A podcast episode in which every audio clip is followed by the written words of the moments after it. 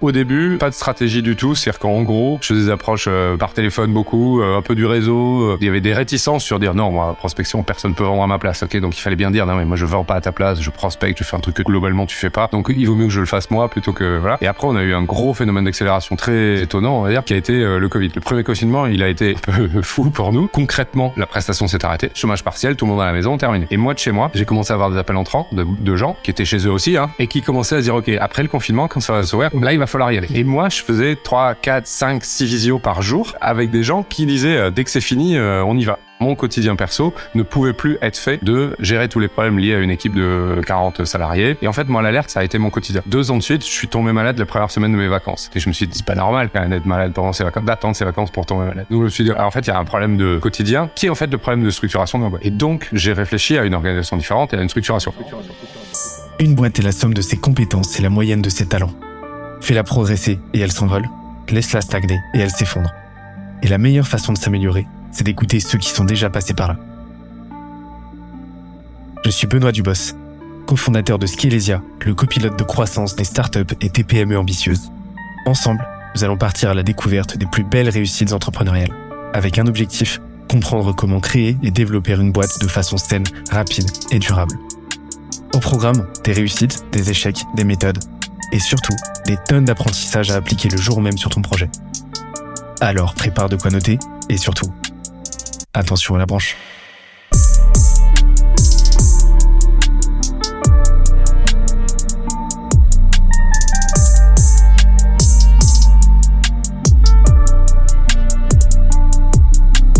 Let's go.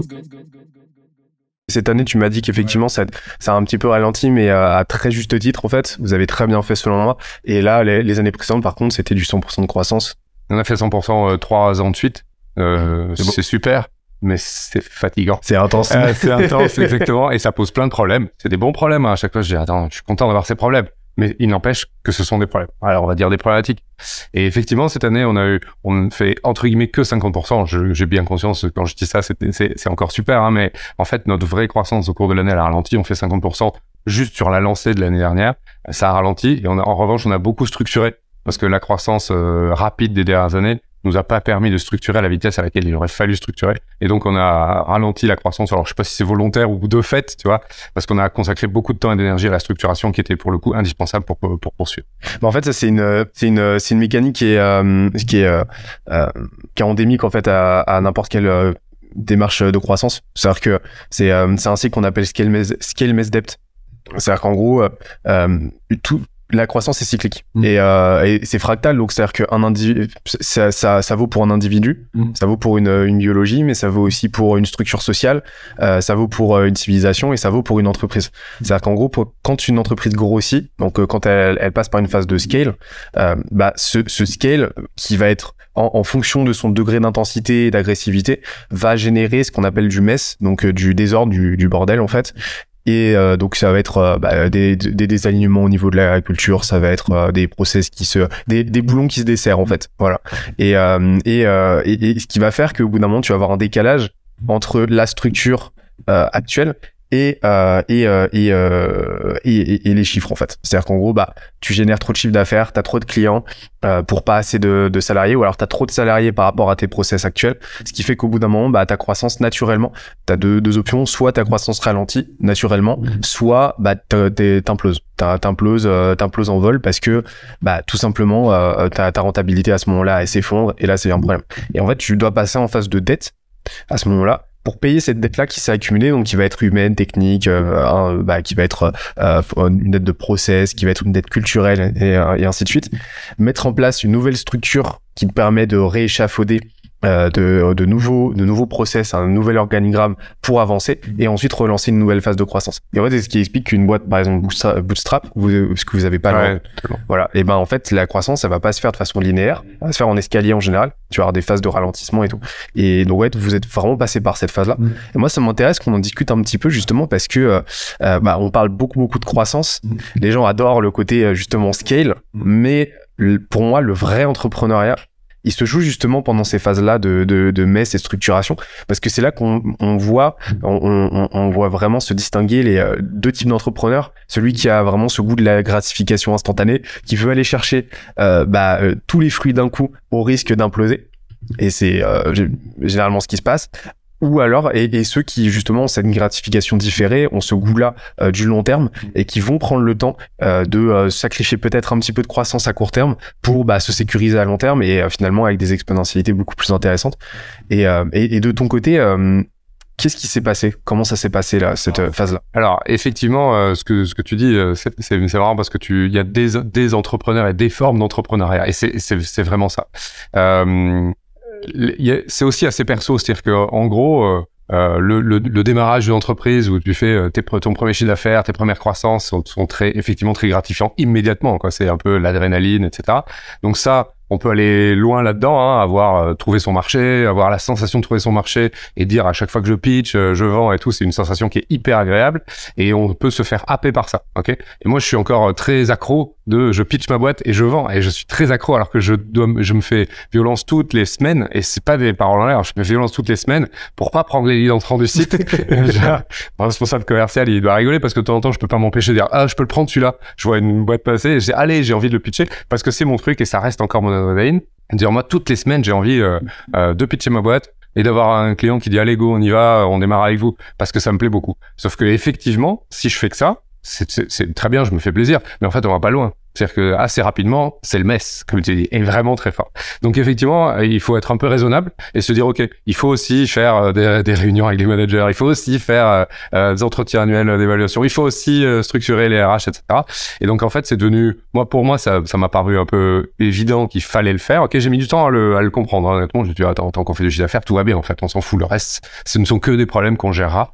En fait, au bout d'un moment, non, c'est pas tout à fait ça. Ça peut être des problèmes qui, qui engloutissent la boîte. C'est-à-dire que tu dis tant que je fais du chiffre d'affaires, je gérerai les problèmes. Euh, c'est l'impression que j'ai eu pendant un moment. Et au bout d'un moment, j'ai dit non, en fait, c'est juste pas possible.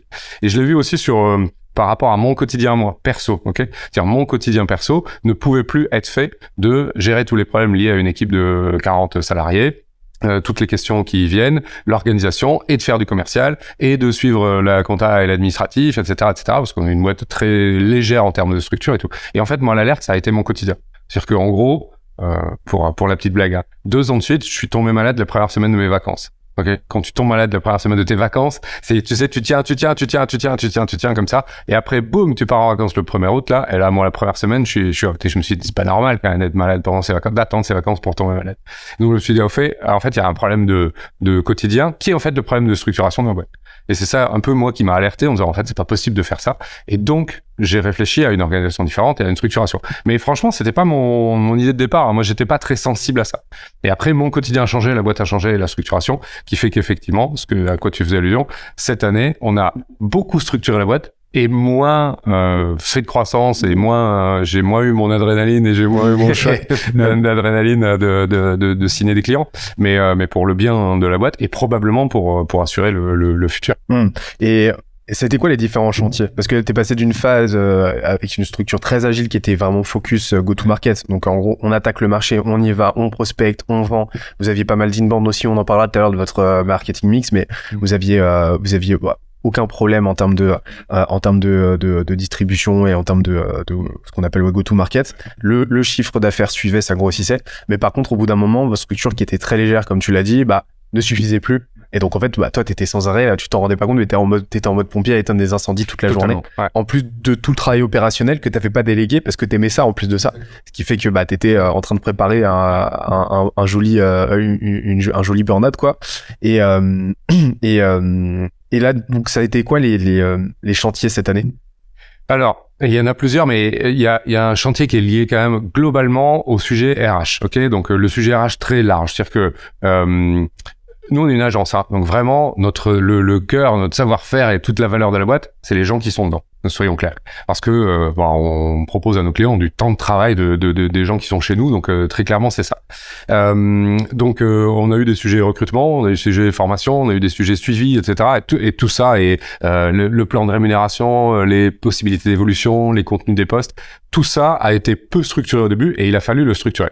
Donc ça veut dire quoi? Ça veut dire qu'il a fallu structurer les process de, de recrutement il a fallu structurer les process d'intégration, il a fallu structurer les, les process organisationnels dans l'entreprise, il a fallu structurer euh, les, les, le, je disais, le, le, le, plan de rémunération, euh, les possibilités d'évolution avec des, des, des, structurer des niveaux euh, euh, pas hiérarchiques, mais des niveaux de, de, de comment dire de compétences et d'expérience, etc. Donc ça a été énormément RH, ok? Parce que notre sujet c'est celui-là. À côté de ça, c'est relativement simple parce que, comme je disais tout à l'heure, on a un business qui est hyper simple. On a un périmètre d'intervention qui est court, on a une, une un, quelque chose qui est, simple à comprendre et simple à, mettre en place entre guillemets, même si c'est un peu technique, on y reviendra probablement. Mais effectivement, euh, à côté de ça, on a par exemple pas beaucoup de questions sur l'administratif et le financier. Ok, on facture tous nos clients une fois par mois, c'est hyper simple, on a du suivi euh, vite fait, euh, voilà. Donc le sujet c'est les RH. Et en fait, moi j'ai eu l'impression, en tout cas je le résume un peu comme ça, moi d'être passé euh, je croyais que j'étais un commercial. Je croyais que je vendais ma boîte, que je pitchais ma boîte, que je vendais ma boîte. Et je suis devenu, en fait, euh, quelqu'un qui fait des RH 80% de son temps. Et mais ce qui est tout à fait logique par rapport à notre, à notre secteur d'activité et la façon dont on, dont, dont on évolue. Ok? Donc, en fait, je fais du management, du management de manager, euh, du, euh, voilà, euh, du suivi, du, de, je, je supervise les recrutements, les intégrations, les formations, voilà. Et en fait, on fait beaucoup de choses comme ça pour que nos process puissent continuer à 75 et demain, euh, j'espère, 100 personnes, euh, alors qu'on faisait tout à l'artisanat quand on était 25. Et comment tu faisais là, euh, façon artisanale, comment tu faisais à l'époque? Ce qu'il fallait bien faire? Ouais. Alors il y a deux choses, je, je faisais mal et où je faisais pas. Après, moi je m'en suis rendu compte après. Hein, C'est-à-dire que maintenant qu'on a vraiment structuré euh, le, le, le, le, fonctionnement de l'entreprise et notamment la structure RH, je m'aperçois à quel point soit je faisais pas bien, soit je, je faisais mal. Alors il y a des petites choses marrantes, par exemple, pendant très longtemps, pendant très très très longtemps, tous les ce qu'on appelle les business chez nous les business developers donc là tu as les commerciaux sédentaires qui prospectent pour, pour pour le compte de nos clients tous quand ils partaient le soir ok ils passaient devant mon bureau, en gros, j'étais à côté de la porte. Ils passaient et ils me faisaient un résumé de leur journée. Ah, aujourd'hui, j'ai fait ça, j'étais sur tel client, je fais ci, je fais ça. Et c'était hyper agréable pour moi. Je pilotais, je voyais tout et tout. Et à la fin de la journée, chaque business envoie un mail à son client pour lui faire un reporting du jour. Ok. Et j'étais en copie systématiquement de tout ça. Donc, j'ai eu une période de ma vie où de 17h à 18h, je recevais 40 mails des 40 business developers qui envoyaient leur truc là. J'étais en copie de tous et ils passaient tous. Alors à 40, ils étaient arrêtés de passer devant mon bureau, mais encore jusqu'à 20, ils passaient pour me raconter leur journée. Donc c'était hyper gratifiant parce que j'étais au centre du truc et je voyais tout et je machin. Mais sauf que c'était juste absolument impossible de faire ce genre de choses. Donc ça, c'est des, c'est des, c'est des petits. Je m'en souviens. C'est un, petit souvenir euh, qui me dit tiens avant comment tu faisais? Bah on faisait ça. C'est ça n'a, c'est pas jouable de faire ça sur la sur la durée. C'est marrant, c'est sympa, c'est le petit côté un peu petite boîte, un peu paternaliste où il y a un mec au milieu qui est un peu central. Sauf que tu vas pas loin avec ça. Voilà. Donc euh, donc effectivement, euh, euh, il y a des choses que je faisais pas. Euh, par exemple, je t'ai confessé tout à l'heure euh, au café que j'ai des entretiens annuels d'évaluation. En plus, on a une convention collective où ils font faire deux par an. Donc, tu vois, pendant pendant deux trois ans, oui, j'avoue, j'ai pas beaucoup fait. Euh, je ne sais pas. Euh, on n'avait pas de de, de, de plan de rémunération. On n'avait pas structuré les fiches de poste, par exemple. On n'avait pas. Les gens n'avaient pas une fiche de poste claire sur les attendus, les compétences nécessaires, ce sur quoi ils étaient attendus. Il n'y avait pas forcément de suivi de métrique et tout. C'est tout freestyle en disant tu m'en parles et je te dis si ça va ou ça va pas. Ok? Donc ça, il y a quand même des choses qu'on faisait pas et que maintenant on fait, qui sont clairs, où chacun sait où il en est lui, quelles sont ses perspectives d'évolution, ce qu'on attend de lui en termes de quantité, de qualité de, de, de travail, de suivi, de métrique, de perf, pour aller à l'échelon d'après, etc. C'est hyper structurant, c'est absolument indispensable si on veut passer euh, à l'échelle d'après. ok? Mais tout ça, ça n'était pas le cas avant. ok? Donc ça, ça, ça, ça s'est fait relativement rapidement et ça me donne cette petite impression chez d'être passé de commercial à RH. Mm. Parce que mon quotidien, je vois bien, il a, il a basculé. quoi. C'était 20-80 dans un sens et c'est passé 20-80 dans l'autre. C'est-à-dire que t'es vraiment passé de, du rôle de euh, head of sales, euh, team lead euh, sales à un rôle de vraiment CEO. T'avais déjà ce rôle de CEO d'un point de vue leadership, ouais. mais là maintenant structurellement, t'es, euh, bah t'as échafaudé ton rôle. Tu occupes le rôle vraiment du CEO dans le sens bah managérial, en plus du rôle de leader que t'avais à l'époque quoi.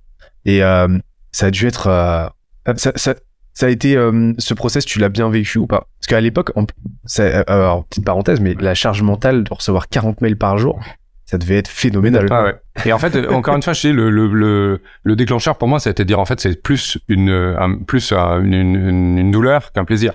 C'était un plaisir au début pour moi de voir, je regardais, tac, tac, tac, je savais. Puis tu vois, au début, je connaissais tous mes clients, parce que de toute façon, c'est moi qui les avais tous signés. Donc, je connaissais tous mes clients, je savais qui c'était, je voyais ce qui se passait, chacun sur leur campagne et tout. Donc, on a une sensation de maîtrise totale qui est hyper agréable, honnêtement, hein, qui est très, voilà, tout va bien. Sauf qu'au bout d'un moment, tu passes de agréable à c'est trop. Et quand c'est trop et que tu vois bien que tu peux pas suivre et que c'est c'est pas possible, à ce moment-là, faut passer à autre chose. Voilà. Moi, ça a été mon alerte et ça a été le moment où je me suis dit, il faut faire autrement. Et ça a été, euh, ça a été à partir de 40 clients.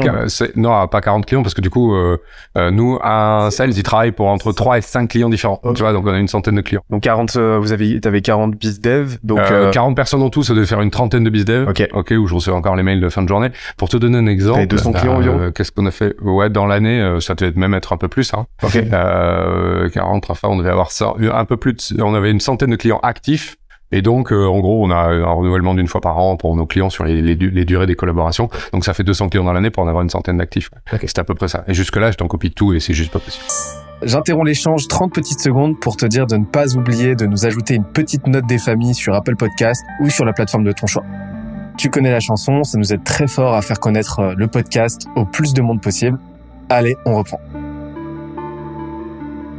Ouais, ouais. c'est- Et puis au bout d'un moment, en plus, t'as, euh, t'as, t'as une, euh, une. en- en- J'ai jamais le terme fr- français. Faut que j'arrête avec mes anglicismes. Mais la loi des, euh, la law of diminishing returns, c'est-à-dire qu'au bout d'un moment, bah, plus t'avais de, euh, plus tu recevais d'emails, moins t'étais en mesure de euh, d'être, euh, bah, de, de processer, euh, de processer l'information, parce que t'en avais juste trop à gérer, et, euh, et donc, bah, ta plus-value à être en copie, en fait, diminuait à mesure que tu avais des clients, etc. Ce qui fait qu'au bout d'un moment, ça, ça devenait limite contre-productif parce que ça venait juste parasiter sans aucune valeur ajoutée au final pour, euh, pour les Ça, dossiers. vois, j'avais mon dilemme du soir, par exemple, à la fin de ma journée, quand je rebossais un peu à la maison le soir, ça m'arrivait un peu. Euh, à 23h ou 23h30, j'avais le choix entre lire mes mails ou aller me coucher. Ah, et de temps en temps, tu fais quand même le choix d'aller te coucher parce que tu te dis mon sommeil est plus important. Et donc, en fait, mes mails, je les lisais pas. Donc, je les, je les archivais sans les avoir lus. D'un moment, je suis, c'est idiot de continuer à vouloir être en copie alors que je les archive sans les avoir lus. Surtout, je vais pas intervenir sur la campagne. Donc là, vraiment, il y avait nécessité, euh, comment dire, physique, euh, pratico-pratique de structurer. Et donc, euh, euh, dans la boîte, on a mis en place des managers, donc un niveau hiérarchique, on a mis en place euh, des managers, on était 40, euh, on était 40 personnes. Bon, on était 40 salariés. Donc jusqu'à 40, j'ai fait un truc qu'il ne faut pas faire, hein, mais je l'ai fait parce que je me rendais pas compte. J'ai fait zéro lien hiérarchique. On avait un bon râteau avec et moi et les 39 autres. Et ça n'a ça n'a aucun sens. Il aurait fallu le faire plus tôt. Donc là, on a mis des managers en place. Donc ça, énorme soulagement pour moi. Donc il faut faire quelques petites concessions. Effectivement, t'es pas au centre de tout. Et donc le truc, c'est t'es plus au courant de ce qui se passe dans ta boîte. En gros, euh, si tu fais pas un peu confiance, ça marche pas. Donc je ne vois plus les mails du soir. Voilà, les fameux mails de fin de journée. Voilà. Et j'ai au début évidemment un peu de mal. Ah, J'aimerais savoir ce qui se passe. Puis après, assez rapidement, de toute façon, tu, je me suis fait à l'idée que c'était pas du tout ça mon rôle. ok et mis en place des managers, bah bien sûr, et qui le font et qui le font très bien. Voilà. Et avec qui moi je discute ensuite en disant bah tu me remontes euh, les problématiques quand il y en a et quand je, je dois avoir une valeur ajoutée. Et là aujourd'hui, vous êtes structuré comment? Alors aujourd'hui, on a il y a 14 euh, managers, ok, euh, qui pilotent la, la production en gros. Ok, on a des managers euh, un peu euh, qui ont des fonctions support, donc RH et euh, bon, head of sales. Et après, les managers sont plutôt ceux qui pilotent la production. Ok, donc on fonctionne par équipe. En gros, on a un manager qui a le rôle opérationnel de chef de projet, c'est-à-dire celui qui accueille le client, le suit du début à la fin, donc typique chef de projet relation client, et qui est lui-même le manager d'une petite équipe de 5 ou 6 bus- business développeurs. Ok, voilà, donc ils sont les managers euh, directs. Voilà. Ok. Et après, euh, on a en plus euh, trois rôles particuliers qui ont été donnés à des managers. Un pour gérer une, pour gérer une des chefs de projet qui elle, est responsable de la production, donc elle gère tout le planning parce qu'on a un vrai sujet d'allocation de ressources à qui, quand, etc. Et ça, c'est un truc, euh, c'est un- une, une vraie matière mouvante permanente, tu vois. Donc on a quelqu'un qui gère la prod, donc euh, s'assurer que tout roule au point de vue organisation de, de- de- des campagnes et des clients. On a quelqu'un juste pour la perf, c'est-à-dire qui est là juste pour que on soit bon dans ce qu'on fait en permanence, en permanence, de intervenir là où il y a des problèmes, faire progresser les gens, etc. Et euh, la responsable RH pour euh, toute la structuration, le suivi de l'organisation, du fonctionnement de, de, de, de l'équipe. Et sur ce, ce rôle-là, perf, tu peux m'en dire un peu plus? Ce rôle-là, il est génial. Donc, c'est quelqu'un chez nous qui est là depuis très longtemps, qui était business developer, qui est devenu business developer manager et qui est maintenant responsable de la performance. Lui, C'est son rôle. C'est son rôle, ok, à temps son- plein. Il est là pour que tout le monde soit bon dans ce qu'on fait. Et l'intitulé de son po- poste responsable de la performance. D'accord, c'est génial. C'est ouais, vraiment, c'est un peu génial. Donc lui, il est là pour que euh, dans ce qu'on fait pour nos clients, on soit le plus performant possible. Ok. Donc il y a un vrai rôle de mesure des métriques pour savoir où il faut intervenir. Ok, donc on, on mesure plein de métriques tous les jours pour tous les pour tous les business développeurs et toutes les campagnes. Hein. Donc vraiment, donc nous dans ce qu'on fait la prospection c'est c'est assez simple. Hein. On doit contacter des prospects. Donc on travaille par mail, par téléphone, par LinkedIn. Donc tu as des, des mesures de joignabilité. Est-ce que tu arrives à les joindre? Ok. Et des mesures de perf. Est-ce que tu arrives à les transformer en rendez-vous? Est-ce que tu arrives à les intéresser, à les pitcher et à dire ok ça m'intéresse, je veux je veux un rendez-vous? Donc ça on mesure, on mesure le nombre d'appels, le nombre de mails, le nombre d'interactions, on mesure le nombre de fois où ça match, on mesure les temps de communication, on mesure plein de choses. D'ailleurs, le nombre de rendez-vous, bien sûr que l'on prend, hein, les, voilà. Et on mesure ça par personne, par équipe, par jour, par semaine, par mois, par campagne, euh, etc. Donc il y a un vrai travail de, de mesure pour savoir où intervenir. Ok. Et ensuite, il y a du pur qualitatif, c'est-à-dire que vraiment, c'est quelqu'un qui va suivre les business developers, se mettre à côté d'eux, faire euh, des ce qu'on appelle des appels ping-pong. T'en fais un, j'en fais un. T'en fais un, j'en fais un, comme ça, et on regarde et chacun fait. Euh, ok. Il y a un sujet sur le discours commercial. Il y a un sujet sur vraiment l'organisation d'une campagne. On a une méthode qui est très claire sur comment est-ce qu'on priorise les prises de contact en fonction de l'écrit, de l'oral, tu vois, ce qui se passe par mail, ce qui passe par LinkedIn, ce qui passe par, par téléphone. Euh, et puis on a un vrai sujet outil. Quel outil on utilise? Comment on fait les bases de données les plus qualitatives possibles euh, au départ, euh, comment on va faire de l'enrichissement de data, comment on va euh, choisir qui on a, on va contacter sur sur quel angle ou sur quelle problématique à quel moment. Et ça, il y a un vrai, il y a une vraie coordination permanente de tout ça. Donc en fait, il a un vrai rôle de suivi de la perf, ok, et d'intervention auprès des clients qu'il nécessite, des business développeurs qu'il nécessite, euh, et une, un, un, rôle plus général de faire progresser notre méthodo et nos outils pour être toujours les plus performants possibles. Ah, donc en fait, ce que je comprends, euh, là, t'as deux, t'as, t'as, hum, tes, tes, tes bidevs sont servis par euh, deux, deux entités, deux rôles en fait qui se complètent. T'as le manager à qui tu as quelque part un peu euh, délégué une partie de ton leadership. Donc eux, ils sont là, ils sont là pour assurer la, la dimension plus structurelle, euh, plus ouais, leadership, euh, plus process, etc. Euh, en gros, c'est le N plus 1. Mmh, et après, tu as le responsable de la performance qui là est le N plus 0, on va dire, qui est plus un coach, qui est plus un sidekick en fait. Et donc en fait, j'imagine qu'il y a une super complémentarité entre les deux euh, et que le business s'y retrouve complètement parce que là, bah, là où le manager va être là pour chapeauter, euh, là, le responsable performance va être beaucoup plus là pour épauler et euh, voire même venir en, en, tant que pompier en fait pour euh, pour euh, bah, euh, soulager des points de friction, euh, des points de tension, des, des, des, situations un petit peu compliquées sur des dossiers clients. C'est, exactement ça. Hein. Donc les managers qu'on appelle chez nous chefs de projet sont les N plus 1 des BizDev, ok? Donc avec tout ce que ça comporte de hiérarchique et suivi mensuel, etc. Et effectivement le, responsable de la performance lui il va intervenir aux côtés d'eux pour faire progresser. Mais le reste, notre responsable de la perf il est pas tout seul. C'est-à-dire que lui il pilote une petite équipe, il a deux personnes avec lui il a un business manager, donc c'est en fait lui, c'est vraiment le coach. C'est lui, il va se mettre à côté et, et il est à temps plein pour accompagner les business développeurs dans leur perf, leur discours commercialisme à côté. Il écoute, il fait une heure, une heure et demie, puis ensuite il en fait avec eux, etc. Donc ça vraiment, on a un coach à, à temps plein en plus de notre responsable de la performance, ok? Et on a mis en place maintenant une nouvelle fonction qu'on appelait super bizdev. Alors il n'est pas obligé de se balader dans les, dans les couloirs euh, en permanence avec une, avec, une cape et un style par-dessus son pantalon. Mais super mais c'est un plus. C'est mais c'est un plus, c'est apprécié. Euh, et Super lui, il vole d'une campagne à l'autre. Ça veut dire qu'en gros, il intervient en deux cas. Soit on a un souci sur une campagne, le bizdev il est pas là, il est malade, il peut pas assurer la journée, bah lui il, remplace, ok? Et donc il faut qu'il soit assez bon pour être capable. Une versatilité de fou. Ouais, voilà. Donc lui, on le, on le brief entre 9h et 9h45 le matin, et pouah, il fait une, une, journée de, de, de, prod derrière euh, pour assurer la prod d'une campagne, ok, qui connaissait pas euh, une heure et demie avant, mais il est très bon. Euh, soit euh, pour améliorer les perfs d'une campagne. C'est-à-dire, euh, il y a une campagne qui est en difficulté, on n'a pas les perfs qu'on veut, soit en joignabilité, soit en trop de transfo, soit en, prise de rendez-vous. Ok, il y va, il fait une demi-journée, il voit ce qui se passe. Et tiens, moi j'ai remarqué ça, j'ai fait ci, tiens, j'ai essayé telle approche, etc. Et, en fait, ça, rétablit parfois des campagnes qui sont mal embarquées euh, sur le discours, la cible, l'adéquation avec la problématique, l'angle d'attaque, des choses comme ça. Et, euh, sur la partie performance, ça c'est quelque chose qui pour moi est fondamental, pas que pour moi, hein, mais c'est une des pierres angulaires, selon moi, d'une boîte qui, euh, qui grossit rapidement, sereinement, durablement euh, et sainement. C'est euh, ce qu'on appelle dans le jargon Startup Nation le knowledge management, en fait. C'est, c'est-à-dire à quel point tu vas être en mesure de produire de la connaissance dans ta, dans ta, dans ta boîte, la capter et la, la, la, la, la, la, la compiler, et la rendre accessible, transverse, la transversaliser en fait à, tout le monde et à mesure que euh, euh, et, et, faire en sorte qu'elle qu'elle perdure à mesure que euh, bah, que les générations se succèdent dans ta boîte. Parce que forcément quoi qu'il arrive tu vas avoir des départs etc les gens dans ta boîte ne seront plus les mêmes dans dans dix ans. Euh, fatalement enfin c'est c'est tout le mal qu'on souhaite mais forcément il y aura des il y aura des arrivées et des départs. Et donc cette connaissance elle doit être fondamentale. Euh, pourquoi est-ce que ça c'est un truc qu'on retrouve dans la biologie c'est euh, la, la, pieuvre euh, la, la, pieuvre mimétique c'est euh, c'est le l'espèce le, la plus cognitivement intelligente. Elle est plus intelligente cognitivement parlant. Elle a plus de connexions synaptiques que que que que, que l'humain.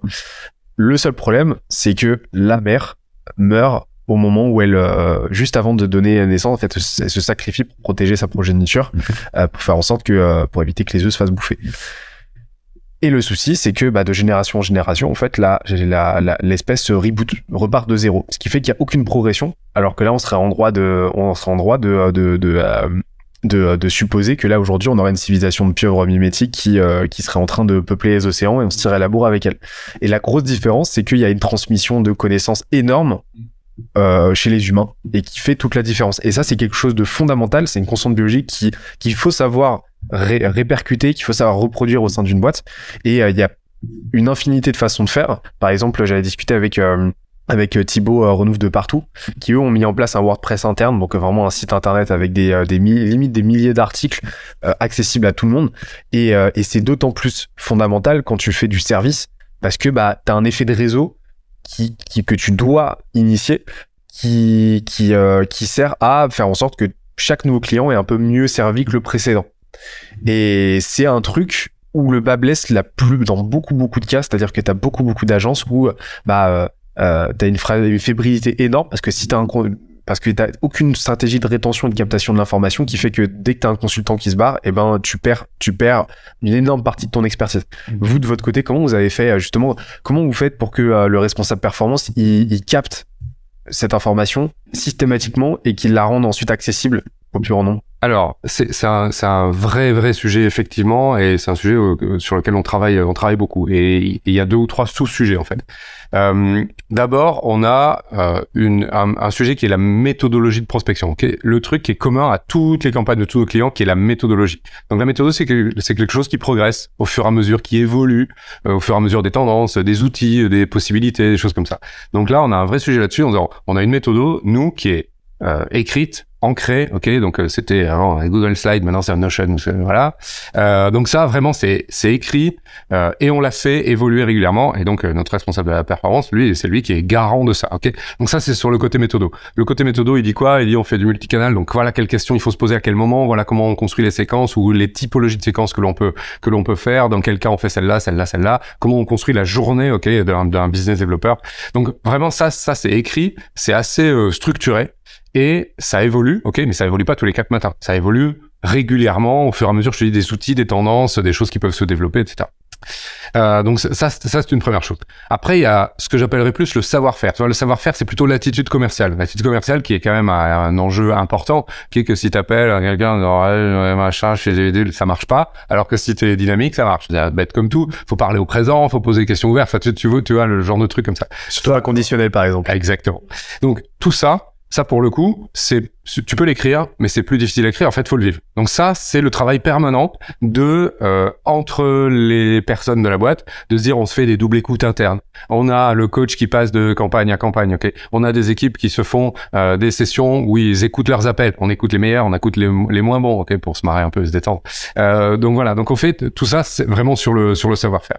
Et après, on a un autre sujet qui nous est très embêtant, c'est que nous, d'un client à l'autre, il faut se refaire une culture de notre client à chaque fois. C'est-à-dire qu'on a 150 euh, clients actifs en permanence qui sont dans 150 business différents. Parce qu'en plus, nous, on a la difficulté quand on travaille pour quelqu'un, on travaille pas pour ses concurrents en même temps. Donc on n'a pas du tout de, spécialisé, de spécialité sectorielle. Vous avez vraiment une clause de euh, d'exclusivité. Ah ouais, parce que moi, à la machine à café, les bizdev, ils peuvent pas discuter. Si son concurrent, il y en a un qui a pris rendez-vous, pas l'autre, il dépasse moi ton contact, je te refais un, toi. C'est juste pas possible. Donc euh, on est très clair là-dessus. On dit quand on travaille avec une boîte, on travaille pas pour ses concurrents. Euh, donc donc effectivement, on a une, une très très grande variété des secteurs d'activité dans lesquels on intervient. Du coup, c'est très difficile de capitaliser. Parce qu'en réalité, on repart de zéro à chaque fois, comme ta Euh, on repart de zéro, pas tout à fait à chaque fois, mais on repart de zéro parce que notre client, il arrive, il nous dit qui il est, il nous dit ce qu'il fait, il nous dit à quoi sert sa solution, à quelle problématique elle répond, etc. Et on reconstruit un pitch, euh, un argument, des approches, etc. Donc ça, on peut avoir du savoir-faire là-dessus, de l'expérience, mais n'empêche qu'on repart à zéro. Donc ça, on peut assez peu capitaliser là-dessus. Le seul truc qu'on a mis en place pour essayer de capitaliser là-dessus, euh, alors il y a deux choses. Il y a un, on a un grand tableau récap de toutes les campagnes que l'on fait pour avoir au moins quelques infos clés sur chacune des campagnes en disant c'était quelle était la problématique, qu'est-ce qu'on a mis en place, comment ça s'est passé, pour pouvoir les retrouver en disant ouais tiens il me semble qu'on a déjà eu une campagne sur une thématique comme ça, on cherche trois mots clés, tac tac tac, on va rechercher. Ça c'est sur Notion. Ça c'est sur Notion, ouais, c'était un tableur maintenant c'est sur Notion. Donc on a ça. Et le deuxième truc qu'on fait, euh, c'est euh, la plateforme Cubiz et Cubiz pour Culture Business. On a mis à disposition de tout le monde, en fait, en disant il faut que tout le monde progresse sur la connaissance du business en général, des secteurs d'activité, de l'entrepreneuriat, etc. Et donc, on a mis une plateforme sur Notion à disposition de tout le monde euh, avec plein de contenus pour que chacun progresse sur sa connaissance générale des pratiques business. Ok, donc ton podcast y est en bonne place, ok? Ah, euh, voilà, donc on a quelques podcasts comme ça, et on propose à tout le monde d'aller passer un peu de temps pour s'acculturer d'une manière générale. Mais ça, c'est un travail, euh, comment dire, très profond de, de tu vois, de, de, de, de longue haleine. Donc on a des choses très opérationnelles comme la méthodo, euh, on a des, du, du savoir-faire qu'on cultive en permanence et on a du contenu à dispo pour que tout le monde progresse dans le sens de euh, on est de on est de, de, plus en plus performant parce qu'on comprend mieux les business nos clients, qu'on tilte tout de suite comment il faut aborder quand c'est un SaaS ou quand c'est du conseil, quand c'est du coaching, etc. Et donc on essaie de mettre tout ça en place, mais c'est un vrai sujet ce qu'on met en place sur une, une, une, simple question, tout ce qu'on a mis en place pour, ça, parce que effectivement, il faut pas qu'on reparte de zéro à chaque fois. C'est hyper, euh, euh, c'est dangereux, c'est hyper traumatisant pour nous de dire, on a l'impression de repartir de zéro, comme si on n'avait pas fait ce qu'on avait, qu'on avait fait avant. J'espère que l'épisode t'a plu autant que ça nous a plu de l'enregistrer et de le produire. Si c'est le cas, oublie pas de nous laisser une petite note et euh, de le faire tourner autour de toi. Ça nous aide énormément à faire connaître le podcast, à nous faire connaître et à prêcher la bonne parole d'une croissance saine, durable et rapide. En attendant le prochain épisode, on se donne rendez-vous sur scalesia.co, s c a l e z i où tu découvriras des cours, des vidéos et des lives en libre accès pour t'aider à faire décoller ta boîte comme jamais. C'est notre promesse, c'est ça qu'on aime faire et on va continuer de le faire. On se dit à très vite. Bye bye.